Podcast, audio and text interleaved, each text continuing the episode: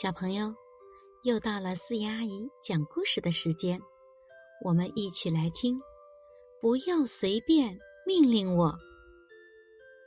安迪和比利一起玩，比利用力一踢，把球踢进了草丛里。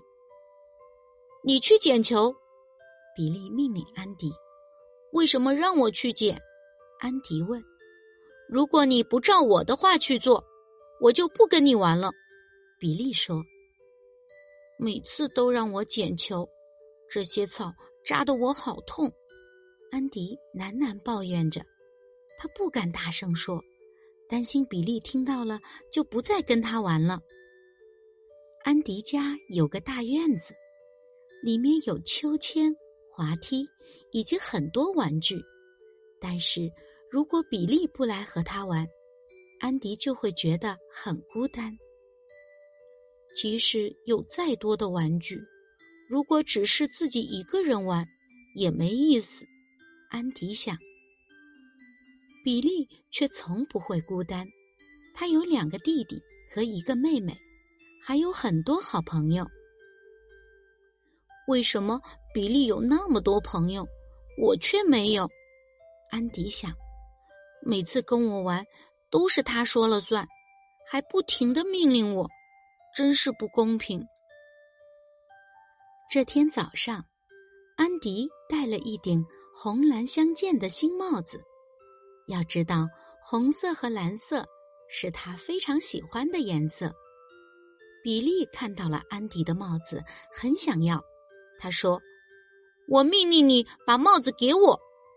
如果你照我说的做，我就带你到我家去玩。”“嗯，不行。”安迪小声说：“这是妈妈送给我的礼物。”那好吧，我以后再也不跟你玩了。说完，比利转身要走。等一下，比利，安迪喊道。随后，安迪乖乖的把帽子递给了比利。晚上，得知安迪把帽子送给了比利，妈妈很生气。每次比利。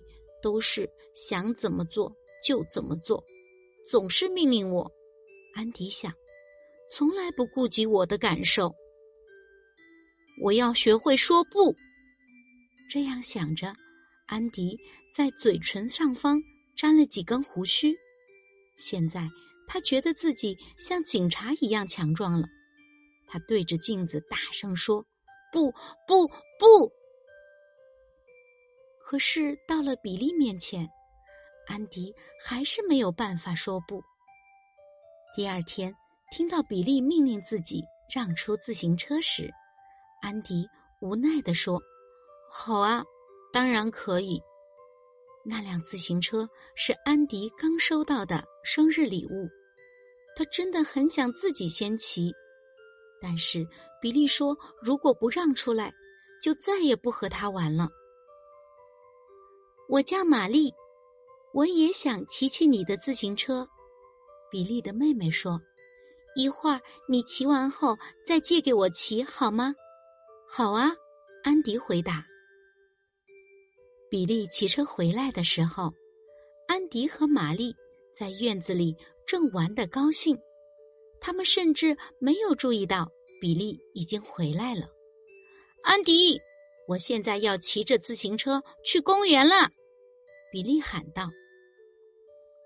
安迪看了看玛丽，发现她也正看着他，似乎是在等着听听他会跟比利说什么。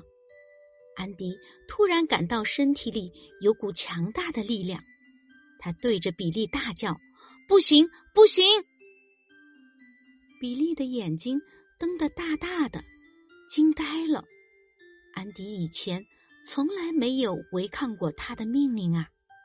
比利冷冷地说：“我就是想再多骑一会儿。”我说不，安迪吼道：“我可以说不，而且不用告诉你为什么。”比利，安迪再也不会听你那些无理的命令了，他不怕你了。”玛丽说：“现在轮到你骑了。”骑了一圈回来后，安迪开心的把自行车交给了玛丽。玛丽骑自行车出去玩了，安迪又像以前一样，一个人在院子里孤单的转来转去。他难过的叹了口气，心想：“我刚才违抗了比利的命令，他以后再也不会跟我玩了。”想和我一起玩吗，安迪？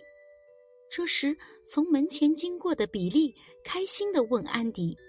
你可以玩我的滑板，要不要？安迪高兴的大声喊道：“要，当然要！”安迪和比利开心的玩了一下午。安迪现在明白了，勇敢的对那些无理命令说不，并不会让自己失去朋友。小朋友，当有人总是命令你做这做那，你会勇敢的说不吗？